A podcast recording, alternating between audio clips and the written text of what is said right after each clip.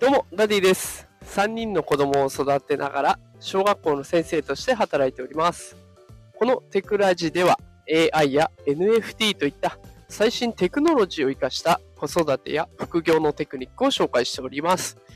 え平日朝の時間帯はですね、元気が出るライブということで、平日の朝のちょっとね、憂鬱な背中をそっと後押しできるような、そんなライブ配信を行っております。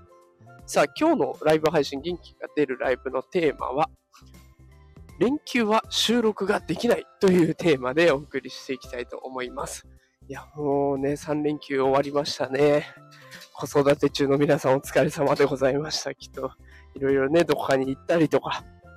またお子さんの遊び相手になったりとかね、結構大変な3連休だったんじゃないでしょうか。で、えっ、と、私、毎朝ね、朝5時から収録放送を配信しているんですけれども、やっぱりこの連休になるとね、子供たちがいる関係で、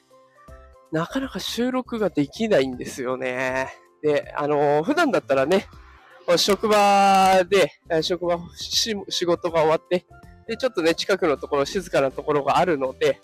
で、そこで収録して、翌朝の5時に放送するみたいな形をしているんですけれども、まあそういった静かな環境がなく、で、まあ朝ね、早く起きて収録すればいいんじゃないかと思われがちなんですけれども、朝早く起きているものの、私がこうマイク越しに喋っていると、もうその声で起きちゃう。なぜかね、休みの日の方が早く起きるんですよね。で、だからそうなるとできない。で、昔は、あのね、ちょっと前の放送で、あ死にかけた話をしたんですけれども、あの、車があって、で、車があった時にはね、こう、車内に入って収録をするとかっていうことができたんですけど、今はこうね、車が来るのを待っている状態で、車もない。もう完全に